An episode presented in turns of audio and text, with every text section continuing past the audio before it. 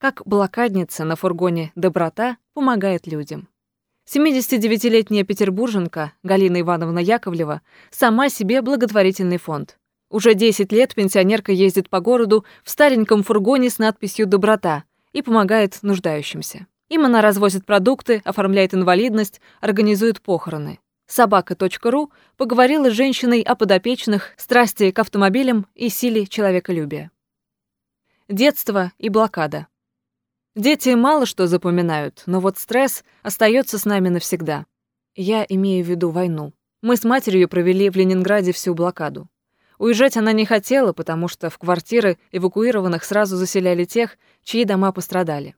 Я ходила в знаменитый сад номер 5 на Васильевском острове. Помню, как наша группа гуляла, и вдруг объявили тревогу. Мы испугались и спрятались в большую чугунную трубу, а рядом с ней упал снаряд, так что все дети стали либо немые, либо глухонемые. Последние так и не смогли восстановиться, а вот те, у кого повредилась только способность говорить, в том числе и я, вылечились. Помогло, как ни странно, пение. Петь и вслух и про себя мне посоветовал врач. Пою я до сих пор. Когда едешь в машине, это помогает отгонять сон. Еще в пятом классе мою речь было сложно понять. Сейчас бы такого ребенка отправили в специализированную школу, но в то время таких не было. Я ходила в обычную. Так что меня обзывали по-разному. Еще у меня был полиартрит ног. Даже в теплое время года я ходила в валенках. Так что из-за плохого здоровья и травли я бывала в школе дважды в месяц. Заранее все заучивала и сдавала разом. После девятого класса я пошла на предельно-ниточный комбинат. В первый же день, когда мне объяснили, что нужно делать, спросила. «А вы не знаете профессию, с которой рано уходят на пенсию?» Мне ответили. «Да ты опоздала, надо было гимнастикой заниматься». А какая мне гимнастика с моими-то ногами? В юности у меня находили и порог сердца, и все что угодно. Первый раз за рулем. В 18 лет я уехала на целину учетчицей, мерила дневную норму. Веселый тракторист впервые посадил меня за руль, и это дело сразу запало мне в душу. Помню, как он сказал мне повернуть трактор, а я резко выкрутила руль. Беларусь занесло в одну сторону, я давай крутить в другую, она сделала круг в обратную. Он смеялся, издевался. Поле же, никого не задавишь. А потом сказал, «Машина умнее тебя. Ты не крути, а немного поверни, и она сама поедет куда надо». Мне это очень понравилось. Вскоре я научилась нормально ездить и даже помогала рабочим. Вижу ночью, что фары горят, а машина не двигается. Значит, уснул, а ночная смена-то идет. Я подходила, говорила, ты отдохни, а я пару кругов сделаю. Так я выручала ребят. Желание делать добрые дела у меня врожденное. Тогда я узнала, сколько этапов проходит обычный хлеб. После такого выбрасывать его невозможно. Даже если испортился. Можно хотя бы птицам покрошить. Работа шофёром. На Целине я пробыла два года. А потом мама написала директору письмо, что она болеет и без дочери не справится. И меня отправили обратно в город. Я вернулась и сказала, что хочу быть шофёром скорой помощи. Мать возмутилась, и училась я тайком. Рассказала ей только, когда уже устроилась на работу. Ни разу не пожалела, что ослушалась её. Главное за рулем знать правила и быть добрым человеком. Никогда не вредить другому, помогать. Пропуская, я теряю пару секунд, зато на душе у меня хорошо и спокойно. Сейчас, конечно, на дороге безобразие. Все ездят с настроем «столкнусь, но не пропущу». После скорой меня позвали водить троллейбус. Девушек этой профессии не было, но меня рекомендовал преподаватель, поэтому устроилась я без проблем. После скорой я чувствовала себя в троллейбусе, как мышка в большой норе. Вредное производство. Десять лет я водила троллейбус, а потом пошла на вредное производство, чтобы выйти на пенсию в 45 лет. Сначала работала в России, а потом на заводе «Красный Выборжец». Занималась травлением металла. Мы делали кастрюли, чайники. Тогда своей машины у меня не было, поэтому я договаривалась с бывшими коллегами и брала на себя их последний рейс. Так отводила душу. Отработала я семь с половиной лет. Выдержала. Сразу после этого у меня обнаружили туберкулез. А потом я болела почти каждый год, но всегда повторяла себе. Я не устаю, я не болею. Надо внушать себе, что ты здоров, а чем больше говоришь про свои недуги, тем хуже становится.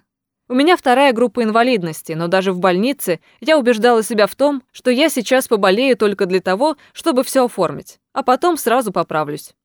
Да и слово «улыбнитесь» тоже дает бодрость. Я это и на машине написала.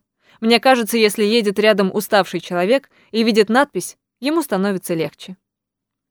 Своя семья. Мужей у меня было двое. Вторая свадьба состоялась, когда мне исполнилось 45. Я невеста-пенсионерка. А вот детей не рожала. Такие у меня были мужчины, что все это оказалось бы только на моей шее. А меня это не устраивает. Да и дочерью я, мне кажется, была не очень благодарной. Маму не любила. Это сейчас только хлопнешь по попе, уже лишают родительских прав. А меня воспитывали в другое время, когда все было можно. Пенсия. После 45 я решила больше не работать на государство. Покупала машины с рук за копейки, они были очень плохие. Было время, когда у окон стояло шесть автомобилей, один другого хуже. Утром я на них собирала пачки рекламок у промоутеров, потом сдавала их в макулатуру, а вечером ездила таксовать. Так хотя бы на бензин, но набиралась. Машина — это мое здоровье. Если я в плохом состоянии, то сажусь за руль. Обо всем забываю, наслаждаюсь жизнью. Благотворительность. В 1993 году я устроилась водителем в фонд «Вера, Надежда, Любовь». Получала 20% от того, что везла. Но его руководительница уехала навсегда в Германию, Организация исчезла, а я решила, что и сама совсем справлюсь. Попалась хорошая бухгалтерша, которая помогла мне в 2008 году открыть свой благотворительный фонд «Доброта». Так, одна с нулевым бюджетом, служу уже 10 лет. Я и водитель, и грузчик, и менеджер. Продукты, игрушки, одежду, туалетную бумагу и билеты в театр я могу получить в любом месте. Сотрудничаю со множеством предприятий. Бывает, еду по городу, вижу вывеску, записываю телефон и звоню. Спрашиваю, вы занимаетесь благотворительностью? Меня переключают на ответственного, и я чаще всего договариваюсь о том, что они будут отдавать мне часть продукции. Если не получается все уладить дистанционно, приезжаю знакомиться лично. И тогда уже никто не устоит. Взамен я отдавать ничего не должна, но это не в моем характере. В качестве благодарности дарю торты, оригами, мое веселье. Бензин мне сейчас тоже оплачивает одна организация. Например, завтра я получу 300 килограммов мяса, а сейчас в машине лежит хлеб, молочная продукция, сыр, украшения для елки. Ответ на вопрос, как у меня получается всех обаять, простой. Я очень люблю людей, мне нравится, когда они улыбаются. Подопечные. В основном мои подопечные – пенсионеры, блокадники, дети, инвалиды – они получают пенсию, но очень много приходится тратить на лекарства, и часто денег не хватает. Сейчас я помогаю по меньшей мере 500 людям. С кем-то я знакомлюсь сама, кто-то рассказывает обо мне знакомым. Бывает, что и просто на улице, увидев надпись на фургоне, подходят и спрашивают, что у меня за организация. Я в любую секунду готова помочь. У меня в машине всегда что-то есть. Еще я помогаю оформлять инвалидность, организовывать похороны, договариваюсь о месте на кладбище. Только в ноябре похоронила троих. К смерти я отношусь как к должному, это естественно и неизбежно. Мертвых я видела еще в детстве, и после этого ничего не боюсь. Отсутствие усталости. У меня нет ни выходных, ни праздников. Я давно внушила себе, что не знаю, что такое усталость. Приезжаю домой и делаю оригами. Так и отдыхаю. Я давно живу одна, поэтому то, что я зарабатываю, мне не нужно. Пенсии вполне бы хватало но я не представляю, что перестану помогать людям.